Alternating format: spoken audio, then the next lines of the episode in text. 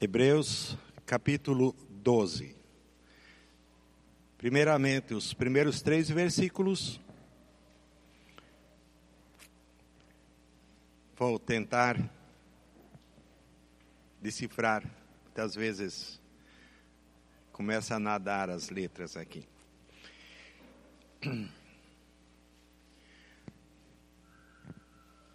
Verso 1. Portanto, também nós, visto que temos a rodear-nos tão grande nuvem de testemunhas, desembaraçando-nos de todo o peso e do pecado que tenazmente nos assedia, corramos com perseverança a carreira que nos está proposta. Olhando firmemente para o Autor e Consumador da fé, Jesus, o qual, em troca da alegria que lhe estava proposta, suportou a cruz, não fazendo caso da ignomínia, e está assentado à destra do trono de Deus. Considerai, pois, atentamente aquele que suportou tamanha oposição dos pecadores contra si mesmo, para que não vos fatigueis, desmaiando em vossa alma. Nesses três versículos, primeiramente, diz: Portanto, também nós, visto que temos a rodear-nos tão grande nuvem de testemunhas, desembaraçando-nos de todo o peso e do pecado que tenazmente nos assedia. Corramos com perseverança a carreira que nos está proposta. Qual é a carreira que foi proposto para nós? Sem dúvida nenhuma, nós durante a nossa vida, nós corremos atrás de um emprego, através de estudos, queremos nos preparar bem para é, conseguir né, uma boa posição na sociedade. Bom, uma grande parte pensa assim. E realmente, na vida cristã, nós queremos alcançar um prêmio que é a coroa da vida eterna. Quanto não tem que é, se esforçar e gastar seu tempo, que podia talvez é, gastar em lazeres, um jogador de futebol. Não é verdade? Ele tem que é, obedecer aos seus treinadores, a exigência de manter horários, de é, fazer exercícios e assim por diante, e treinamento e mais treinamento e treinamento. Aqui, o autor, escritor de Hebreus, ele fala: devemos imitar o exemplo de Cristo, que foi perseverante em meio de provações. Nós temos, como diz aqui, uma grande nuvem de testemunhas. Nós precisamos nos desa, des, embaraçar de toda de todo o peso do pecado que tenazmente nos assedia. É, se fala muito do assédio, né? Assédio, né? Quando um homem assedia uma mulher no trabalho, é, assédio de conquistar uma posição melhor, é nos oferecido, né? A, às vezes mentir e tal. e coisas para que possamos crescer, e isso nos assedia. Quer dizer, aqueles que passam por isso, né? E então, mas nós devemos correr com perseverança para conquistar o prêmio na nossa corrida, que é a vida eterna. Olhando firmemente para o Autor e Consumador da fé, Jesus, o qual, em troca da alegria que lhe estava proposta, suportou a cruz. É, nós sabemos que Jesus, ele estava desde o princípio com Deus. E ele conhecia a glória de Deus. Ele estava junto com Deus na criação. E ele suportou vir a esse mundo e sofrer todo tipo de agressões por nossa causa. Hoje de manhã eu estava falando também em Hebreus capítulo 13, é, aquele versículo é, 13, 7, que diz assim: Lembrai-vos dos vossos guias, os quais vos pregaram a palavra de Deus, e considerando atentamente o fim da sua vida, imitai a fé que tiveram. Se passaram dois mil anos, é, quase dois mil, depois que Jesus sofreu na cruz por nós, e os que estavam, que viram, eles tomaram a perseverança de Jesus e enfrentaram todo tipo de perseguições e sofrimentos, porque o testemunho de Jesus para eles era vivo. E então eles perseveraram e muitos deles, segundo os historiadores, o único dos apóstolos que morreu fez na morte natural foi o apóstolo João. Os outros morreram como mártires. E perseveraram até o fim pelo testemunho. E foram testemunhas para as futuras gerações. E após cada geração, após a geração que vivia na época, deixaram testemunhos. E, inclusive, quando o autor de Hebreus eh, escreveu esta carta, haviam se passado talvez 40 ou 50 anos eh, depois da morte de Jesus. E ali o autor diz: Nós estamos rodeados como uma nuvem grande de testemunhas. E isso prosseguiu durante séculos, milênios, quase dois mil anos, que sempre se levantaram homens para pregar a palavra de Deus e ser testemunhas para a outra geração. E agora é a nossa vez. Nós precisamos testemunhar do amor de Deus, do sacrifício de Jesus e ser um exemplo para esta geração, da qual nós temos a grande tarefa. E um dia, talvez, vão falar de você e de mim, como falou e animou o autor de Hebreus: lembrai-vos dos vossos guias os quais com perseverança pregavam a palavra de Deus. E considerem atentamente, consideremos atentamente o fim da sua vida.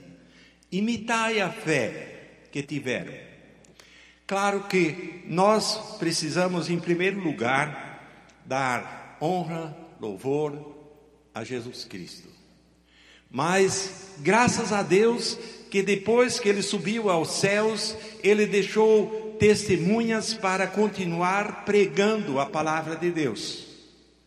Ele disse aos seus discípulos antes de ir para o céu: Ide por todo o mundo, pregai o evangelho a toda criatura e ensinando-os a guardar todas as coisas que eu tenho ensinado para vocês. E eis que estou convosco todos os dias, até a consumação dos séculos. Então, essa nuvem de testemunhas, qual nós precisamos também fazer parte de testemunhar. Eu me alegro que alguns dos jovens, os nossos pastores jovens, eu fico muito feliz que nós temos o pastor Stanley, que está tomando assim um, a direção para liderança na igreja. Pastor Francisco, também espero que seja assim. O jovem Igor, que agora está conosco, mas cada um de vocês também seja um exemplo, uma testemunha. Hoje de manhã eu estava falando na escola dominical, talvez alguns vão ver a, a repetição, de que os nossos pioneiros nos Estados Unidos, no século XIX, em 1882, surgiu um homem chamado Daniel Sidney Warner, e ele era um pregador de uma denominação, nós conhecemos uma denominação séria, chamado é, Holiness, quer dizer santidade, e mas eles tinham o costume, a tradição de pregar dentro da igreja, dentro da capela, entre quatro paredes. Eles não iam para fora para pregar nas praças e assim por diante. E Daniel Sidney Warner sentiu no seu coração de sair para fora das quatro paredes e pregar na praça e e levar panfletos, ele tinha uma imprensa de fazia jornais e assim, e ele dedicou a sua imprensa para escrever folhetos e revistas evangélicas. Primeira revista da Igreja de Deus chamava A Trombeta, Gospel Trumpet. E o trombeta evangélica. Então, é, através dessa é, revista, é, tenho assim em lembrança, que eles deixavam os irmãos, os primeiros irmãos deixavam é, em, em lugares públicos as revistas e as pessoas podiam pegar e ler. E um japonês, ele pegou a revista Trombeta dentro do trem, que alguém tinha deixado dentro do trem. Ele leu e se converteu e procurou a igreja de Deus e levou a mensagem da igreja de Deus para o Japão. Temos igreja no Japão. E assim por diante, Daniel Sidney Warner, ele começou a pregar sobre a igreja de Deus. Porque ele leu em Atos dos Apóstolos, vocês devem pastorear Atos dos Apóstolos 20, 28. Né? Talvez até seria bom ler essa passagem.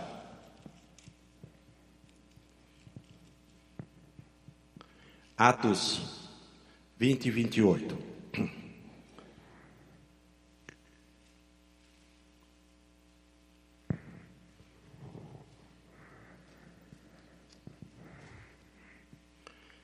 Atendei por vós e por todo o rebanho sobre o qual o Espírito Santo vos constituiu bispos, outra tradução diz pastores, para pastoreares a igreja de Deus, a qual ele comprou com o seu próprio sangue.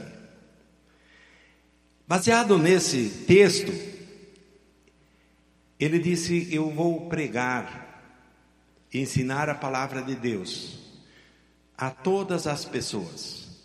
Eu estou farto de ouvir as denominações pregando que só eles estão certos. E havia assim uma discussão dessa igreja, daquela igreja, nós somos certos e tinha muitas contendas entre denominações.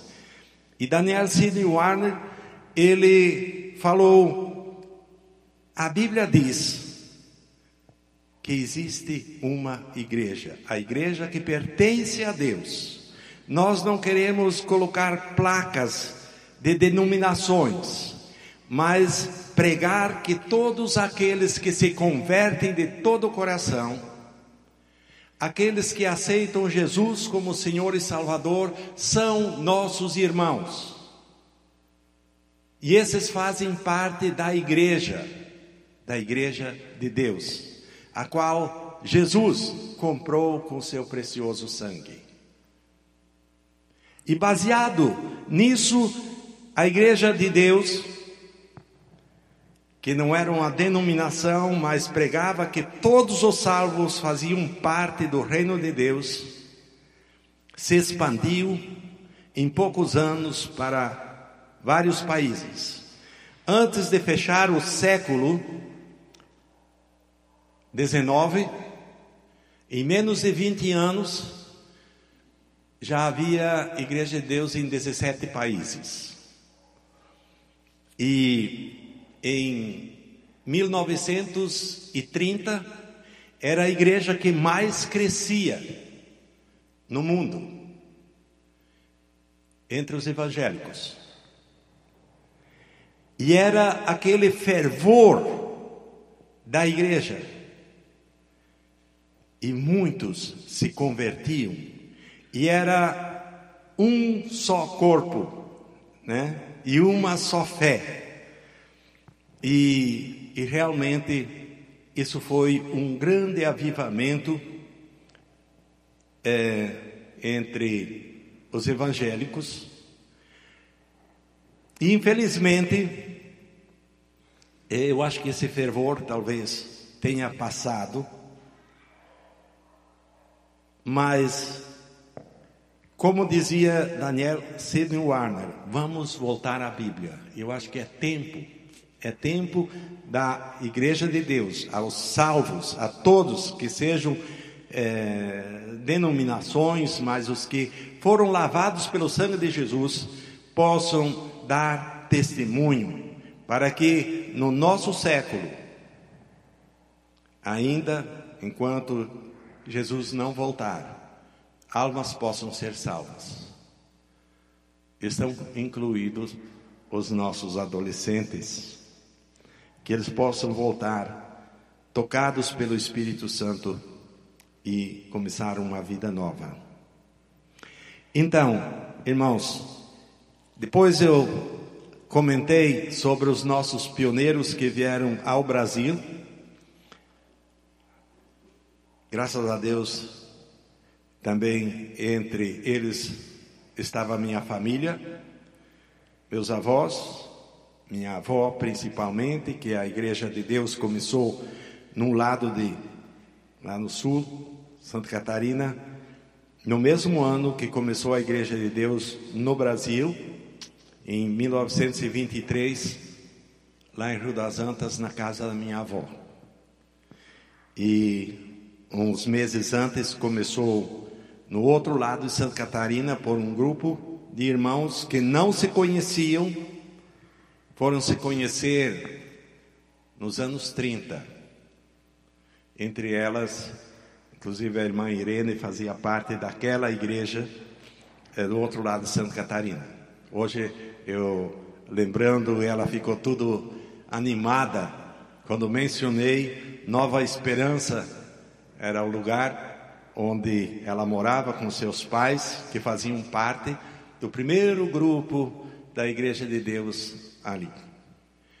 E tinha um lugar que nós, eu acho que eu fui duas vezes por um, uma trilha no meio do mato, que os irmãos vinham até a igrejinha lá, andando três, quatro quilômetros a pé com um lampião, e tinha um lugar, a Helena, nós fomos dentro do seminário, conhecer aquele lugar, e é, tinha uma pirambeira, né, um, um, uma parede de, de pedras assim, que eu acho que tinha uns quase 50 metros de altura. A gente olhava assim para baixo, via lá embaixo. E tinha uma trilha assim, dentro daquelas pedras, talvez de um metro, nem um metro de largura. E ali os irmãos passavam, alguns irmãos, à noite para ir ao culto, noites frias, com a lanterna, lampião, querosene, arriscando a vida, mas eles tinham um propósito: servir a Deus.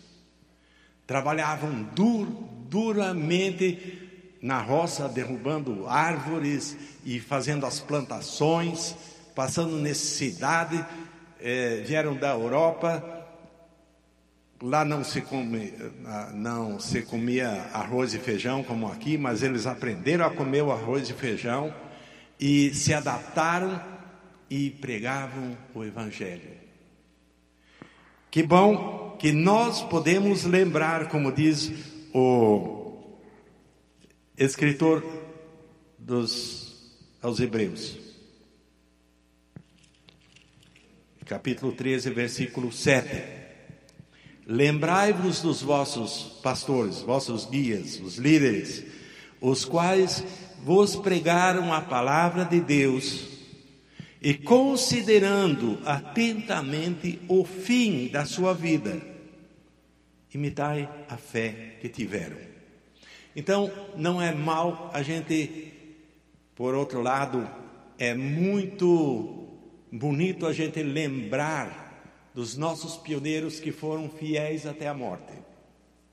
E a vida que tiveram. Quando eu penso na minha avó, na minha mãe, de muitos dos irmãos que eu conheci quando era criança ainda, os nossos pastores bem antigos, costumo dizer que eu ainda fui, talvez sou o único sobrevivente dos pastores que conheceu todos os pioneiros que vieram da Europa para o Brasil é, aqueles que vieram em, em 1923. Claro, eu ainda não tinha nascido, mas nos anos 50 eles ainda eram vivos. Eu tive o privilégio de conhecer. Eu tive nos últimos dias do irmão, nosso pioneiro, que veio, o primeiro que veio, é, Adolfo Weidemann, que hoje o nosso seminário, a rua, a avenida, uma avenida longa, deve ter quase 3 quilômetros de avenida, chama Pastor Adolfo Weidmann. É, ele foi um homem muito especial. E eu vi ele algumas vezes quando eu era menino.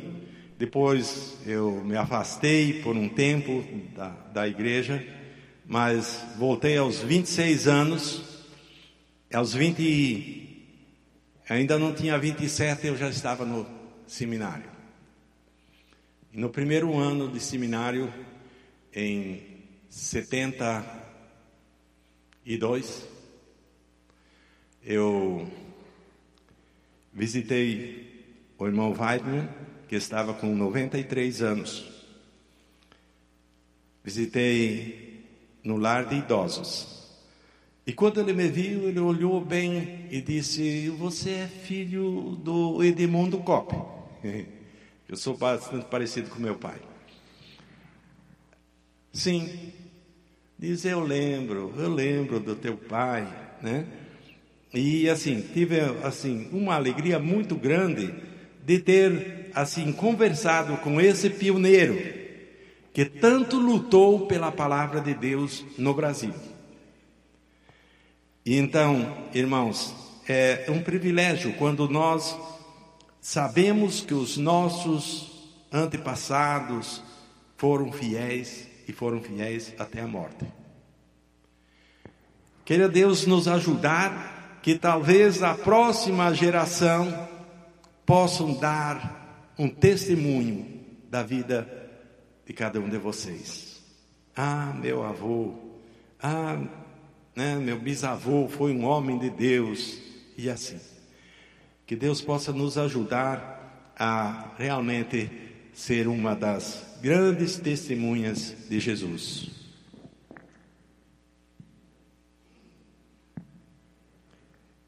Verso 4, capítulo 12 de Hebreus, verso 4.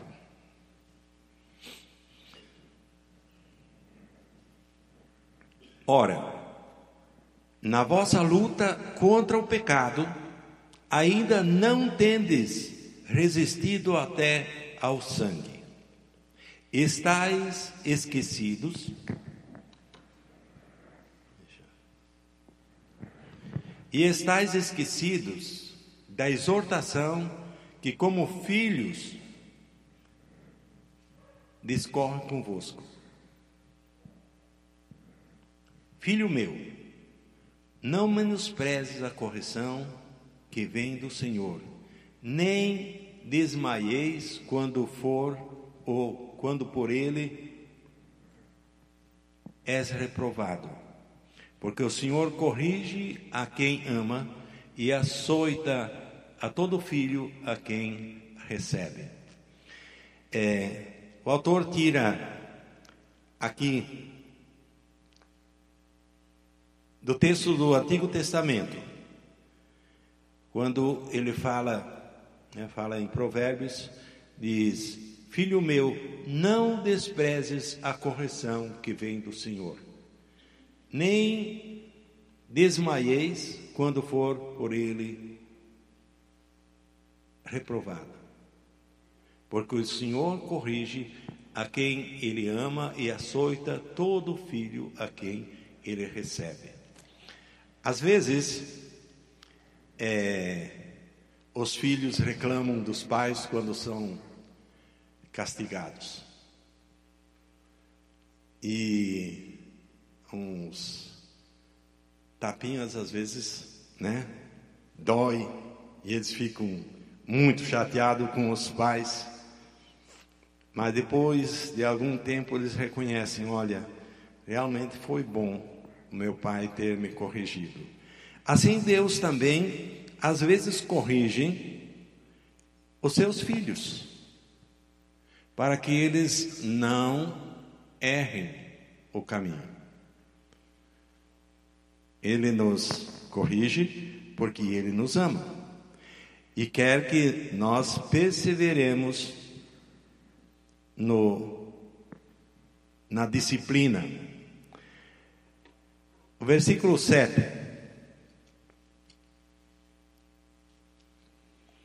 é para disciplina que perseverais, Deus vos trata como filhos, pois que filho há que o pai não corrige? Mas se estais sem correção, e que todos se têm tornado participantes, logo sois bastardos e não filhos. Vou ler outra vez. Mas se estáis sem correção, de que todos se têm tornado participantes, logo sois bastardos e não filhos.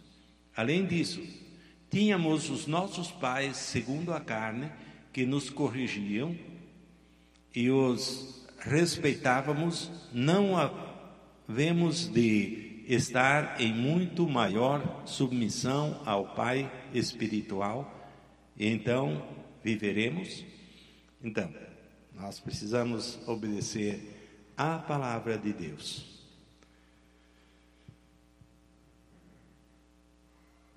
Versículo 11.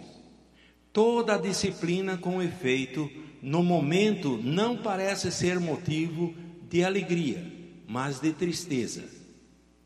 Ao depois, entretanto, produz frutos pacíficos aos que têm sido por ela exercitados, fruto de justiça. Por isso, restabelecei as mãos descaídas e os joelhos trôpegos. Fazei caminhos retos para os pés, porque não se extravia para que não se extravia o que é manco antes seja curado. Então, a disciplina faz bem. É, no momento parece ou não não parece ser motivo de alegria, mas de tristeza. Ao depois, entretanto, produz frutos pacíficos aos que têm sido por ela exercitados fruto de justiça.